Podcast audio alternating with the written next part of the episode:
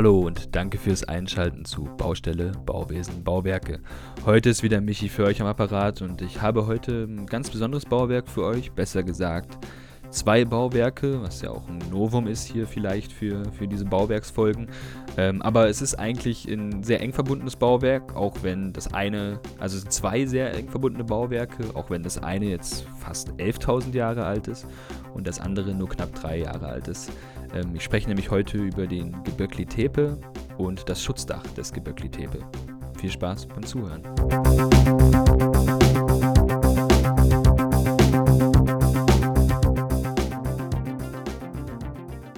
Genau, der Göbekli Tepe oder besser gesagt die Tempelanlage auf dem Göbekli Tepe. Das ist das ähm, 11.000 Jahre alte Bauwerk, über das ich äh, heute berichte und über das drei Jahre alte Bauwerk berichte ich gleich danach. Kommen wir erstmal auf den Geböckli Tepe. Was ist an diesem Geböckli Tepe so besonders? Wenn ihr euch jetzt Bilder anguckt davon im ersten Moment, denkt ihr euch ja gut, das ist halt eine eine alte, ähm, eine alte Ausgrabungsstätte, ein urzeitliches Bauwerk, eine alte Tempelanlage, erinnert hier ein bisschen an Stonehenge, hat auch solche Steinkonstruktionen, wo dann ein Stein stehend ist und ein weiterer quasi quer drauf gelagert ist. Ähm, was der auf jeden Fall den Gebirge Tepe definitiv anders macht, ist die Zeit, wann er entstanden ist. Wie ich ja schon gesagt habe, 11.000 Jahre, das ist ja dann noch sogar die Zeit, vor der Entstehung der Zivilisation und in welchem Zustand hat denn der Mensch gelebt vor der Entstehung der Zivilisation, bevor wir quasi den Ackerbau entdeckt haben. Ähm, wir haben als Jäger und Sammler gelebt. Ähm, wir sind quasi als Menschen durch die Prärie gezogen, hatten schon irgendwo unsere Gegenden, in denen wir uns vorwiegend aufgehalten haben und haben uns immer in unserer Umgebung bedient, haben halt unser Wild gefangen oder halt unsere unser Obst und Gemüse gesammelt, wenn man es, äh, wenn man so will. Also wir hatten einfach ganz klare Rollen. Also es gab halt entweder die Sammler oder die Jäger. Und die Zeit heißt ja deswegen so, weil es ja im Prinzip nach unserem Verständnis zu der Zeit nur zwei Rollen gab. Jetzt kommen wir aber wieder zum, zurück zum Geböckli Tepe. Der Geböckli Tepe, wie ich ja schon gesagt habe, sind so eine Felsformationen, ähnlich wie Stonehenge, auch ähnlich groß. Also wenn man sich das dann vorstellt, dass die Menschen diese Felsen dahin gebracht haben, zu einer Zeit, ähm, in der es ja noch gar kein Rad gab, also das Rad noch nicht erfunden war und es gleichzeitig auch das Nutztier noch nicht gab. Der Mensch hatte die Tiere noch nicht so weit domestiziert, dass sie sie nutzen konnten für ihre eigenen Zwecke, wenn man so will. Also hat das irgendwie aus Menschenhand gebaut. Ähm, was ist ja was ja auch dann quasi voraussetzt, dass ja jemand sich was überlegt haben muss, wie bringe ich denn diese Steine dahin, wie bringe ich denn die da hoch, wie stelle ich die denn auf. Ähm, das heißt, es hat jemand geplant, dieses Bauwerk. Ähm, ist ja jetzt so gesehen auch nichts Besonderes. Jedes Gebau Bauwerk, das wir kennen, das Geschichte hat, äh, wurde geplant. Aber jetzt sind wir ja in der Zeit des Jäger und Sammlers. In der Zeit, wo es zwei klare Rollen gibt. Entweder bist du Jäger oder Sammler. Da gab es nicht, das heißt ja nicht Jäger, Sammler und Ingenieur oder Baumeister. Aber dieses Gebäude muss ganz klar mit einer Vorplanung entstanden sein und mit äh, jemandem, der sich darüber Gedanken gemacht hat. Das heißt, ähm, viele Historiker und ähm, so Soziologen und sozialhistorische Forscher glauben halt jetzt, dass es vielleicht, dass man vielleicht aufgrund dieses Bauwerks auch seine Sichtweise auf die Zeit der Jäger und Sammler vielleicht ändern muss.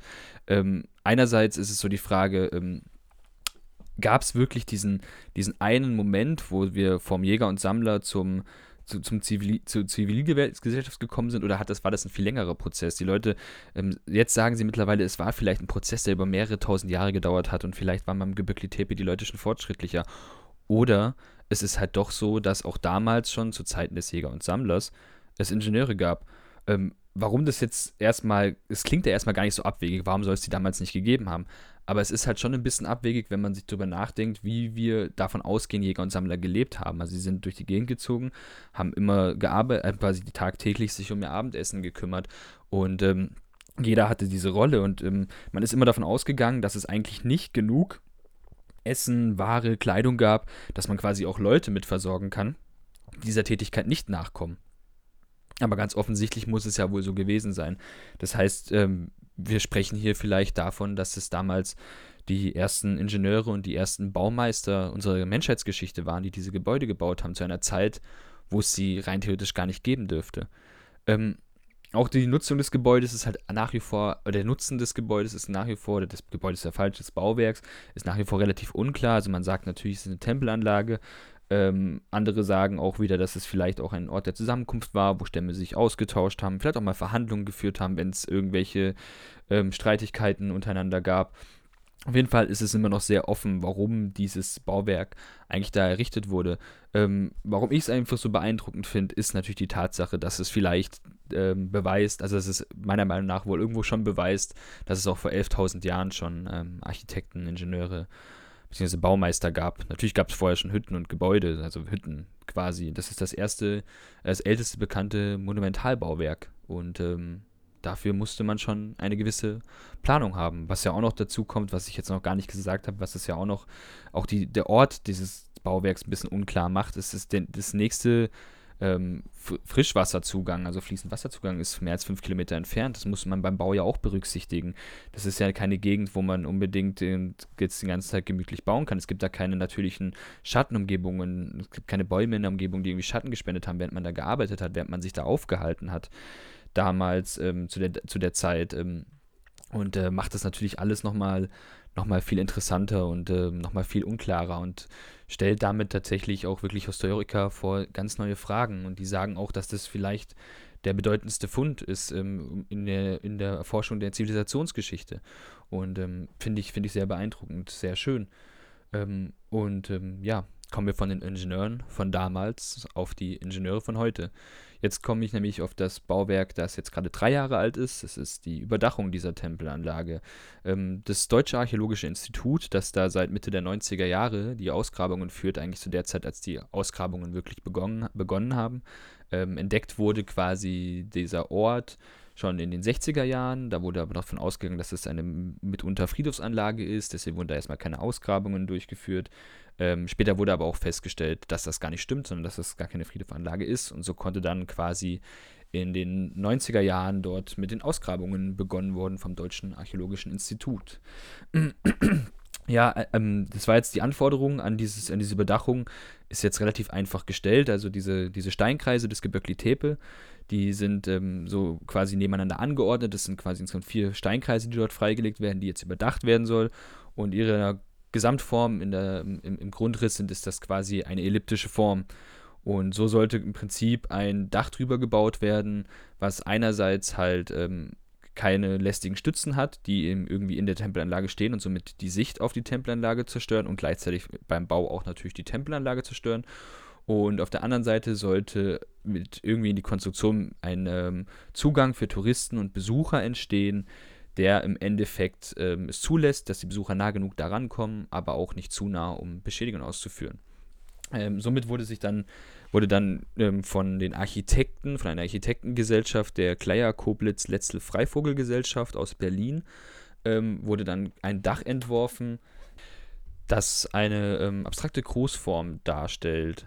Also einzelne Strukturelemente sollen in den Hintergrund treten, es soll eine, die, die, ähm, die komplette Form des, der gesamten Konstruktion soll ausschlaggebend sein. Die wurde dann natürlich auch elliptisch gewählt, um diese vier Steinkreise zu ähm, überdecken und die Form dieser Ellipse ist antiklastisch. Also die Oberfläche ist antiklastisch angeordnet, damit sie sich so in die Beckentopographie vom Gebirgli Tepe ein bisschen so einfließt. Also man hat rechts und links davon nochmal so leichte Erhöhungen und die geben dann quasi die Richtung vor und so nimmt diese Dach diese Form auf und gibt es quasi in den nächsten Hügel weiter und somit fließt dieses Bauwerk äh, aus der Ferne eigentlich in diesen Hügel ein und sticht dann nicht irgendwie unangenehm raus, sondern ähm, ergänzt im Endeffekt die topografische Umgebung.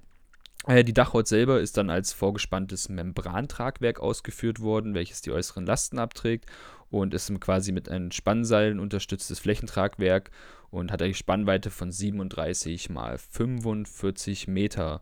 Ähm, für die Membran wurde Glasfasergewebe verwendet, das mit einer PTFE-Beschichtung vorgesehen wurde und das Seilnetz wurde galvanisch verzinkt.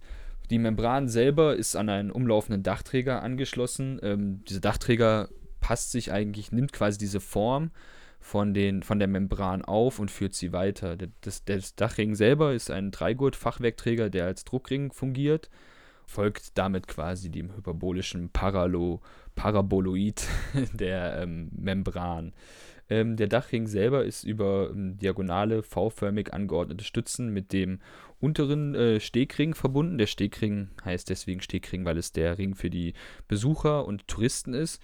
Ähm, der Stegring geht auch ein Stück weit die Form des, ähm, des Daches mit und ähm, ergänzt so auch, äh, verhindert so eine zu große Stützweite zwischen dem äh, Druckring, dem Dachring und dem Stegring dieser V-Stützen.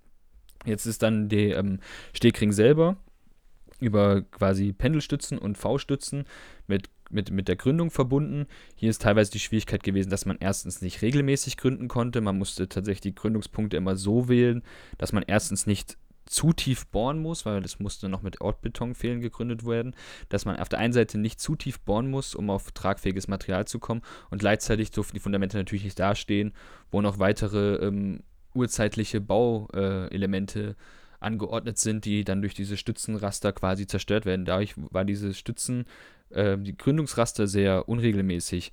Ähm, an manchen Stellen, wie gesagt, musste man ähm, sehr, sehr tiefe Bohrpfähle ausführen. Das wurden dann so kleinere, äh, mit kleinerem Durchmesser mit, ähm, vor Ort ausgeführt. Es konnte auch kein großes Gerät reingestellt werden. Und an anderen Stellen hat man halt im, Endeffle im Endeffekt Flachpolstergründungen gemacht, die dann quasi mit äh, Kalotten, da waren die Stützen dann über Kalottenlager mehrfach verschieblich an diese Fundamente angeschlossen. Ähm, auch beeindruckend ist die höchste Stützenlänge vom Gründungspunkt bis zum, äh, bis zum äh, Stegring, bis zum Personenbesucherring, sind 8 Meter. Also es ist schon auch eine ganz schön, ganz schön, Höhe, äh, ganz schön krasse Stützenhöhe. Ähm, der Ring selber trägt im Endeffekt die, auch ähm, selber, also der Stegring selber trägt auch Lasten mit, ist aber eigentlich auch eher aus dieser Funktion geboren, dass er tatsächlich so die Möglichkeit bietet, dass die Besucher genau das ähm, erfüllen können, was die Anforderung an dieses Bauwerk war. Sie können sehr nah ran, können aus einer sehr guten Perspektive auf diese Tempelanlage schauen, ohne ähm, einerseits die Gefahr zu haben, da irgendwie drauf zu stürzen oder irgendwo drauf zu treten, was zu zerstören. Und gleichzeitig sind sie unglaublich nah dran. Und natürlich zu guter Letzt äh, liefert das Dach dann noch den nötigen Sonnenschutz, dass man sich da auch in aller Ruhe und ohne einen Sonnenbrand zu holen, sich diese Tempelanlage anschauen kann. Ähm, die natürlich, das Dach ist natürlich primär dazu da, die Tempelanlage selber vor Wind und Wetter zu schützen, weil es natürlich eine sehr windige Umgebung ist. Ähm, das Dach selber, die Membranstruktur, musste auch ähm, in einem Windkanal getestet werden, wurde in, einem, in einer kleineren Form gebaut und wurde durch die Wacker-Ingenieure im Wind, äh, Windgutachten durchgeführt und wurde im Windkanal getestet und somit entschieden, ob es tatsächlich auch in der Lage ist, diese Lasten, diese Lasten standzuhalten und zu verarbeiten. Ähm, die Konstruktion selber, die Architekten, die Architekturgesellschaft, die dahinter stand, habe ich ja schon genannt. Äh, die Tragwerksplanung hat das Ingenieurbüro Eisert GmbH aus Berlin äh, gemacht. Haben da also wirklich eine sehr elegantische Lösung gefunden. Ich habe es hier gerade ähm, aus dem Buch ähm, Ingenieurbaukunst vom Ernst und Sohn Verlag vor mir liegen und ähm, wo ich auch viele Informationen zu diesem Bauwerk her habe. Ähm, super Buch. Ich schaue es mir gerade nämlich nochmal an, die Bilder, und ähm, es ist wirklich sehr gelungen und es ist eine sehr elegante, elegante Konstruktion über dieses doch sehr beeindruckende Bauwerk, wo wir dann einerseits 11.000 Jahre Ingenieurgeschichte sehen können und äh, einmal, was das Ergebnis heute davon ist, wie wir heute bauen im Vergleich zu damals. Ähm, ja, äh, was ich noch zu sagen möchte zum Gebirgli Tepe, es ist wirklich ein sehr schönes Bauwerk. Ich habe es versucht, jetzt so ein bisschen zu erklären, diese Bedeutung dieser, dieser Fundstätte. Ich bin natürlich kein Archäologe und auch kein Historiker.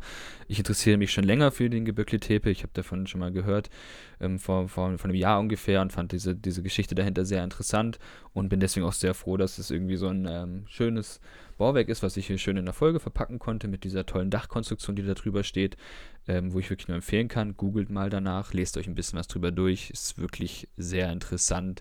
Ob man da jetzt als Ingenieur selber für sein Fachgebiet groß was draus lernen kann, weiß ich nicht. Aber ähm, allgemein betrachtet gefällt mir einfach der Gedanke, dass es unsere Zunft vielleicht schon seit 11.000 Jahren gibt. Und ähm, damit wünsche ich euch eine schöne Woche und bis zum nächsten Mal. Ciao.